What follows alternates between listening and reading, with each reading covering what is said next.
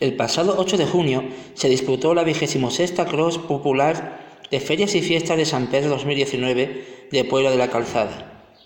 Pues bien, fue un recorrido de 5 kilómetros y el campeón fue, como siempre, Juan Domingo Gómez López, nuestro atleta favorito de Alange, con un tiempo de 15 minutos y 38 segundos.